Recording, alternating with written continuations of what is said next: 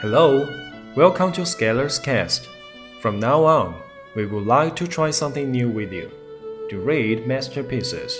And today we would like to share Little Prince, chapter 16. So then the seventh planet was the Earth. The Earth is not just an ordinary planet.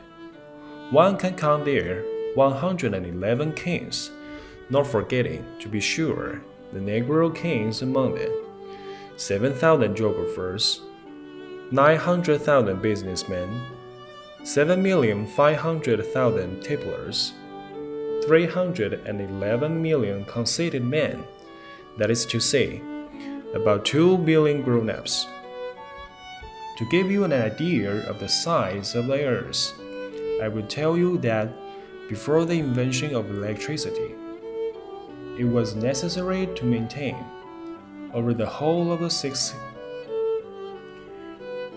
it was necessary to maintain over the whole of the six continents a veritable army of the 462,511 lamplighters for the street lamps. Seen from a slight distance, that would make a splendid spectacle. The movements of this army would be regulated like those of the ballet in opera. First would come the turn of the lamplighters of New Zealand and Australia. Having set their lamps alight, these would go off to sleep.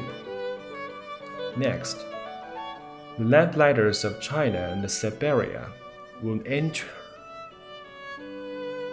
Next, the lamplighters of China and Siberia would enter for their steps in the dance, and then they too would be waved back in the, into the wings. And then they too would be waved back into the wings. After that would come the turn of the lamplighters of Russia and the Indias, then those of Africa and Europe. Then those of South America, then those of South America, then those of North America.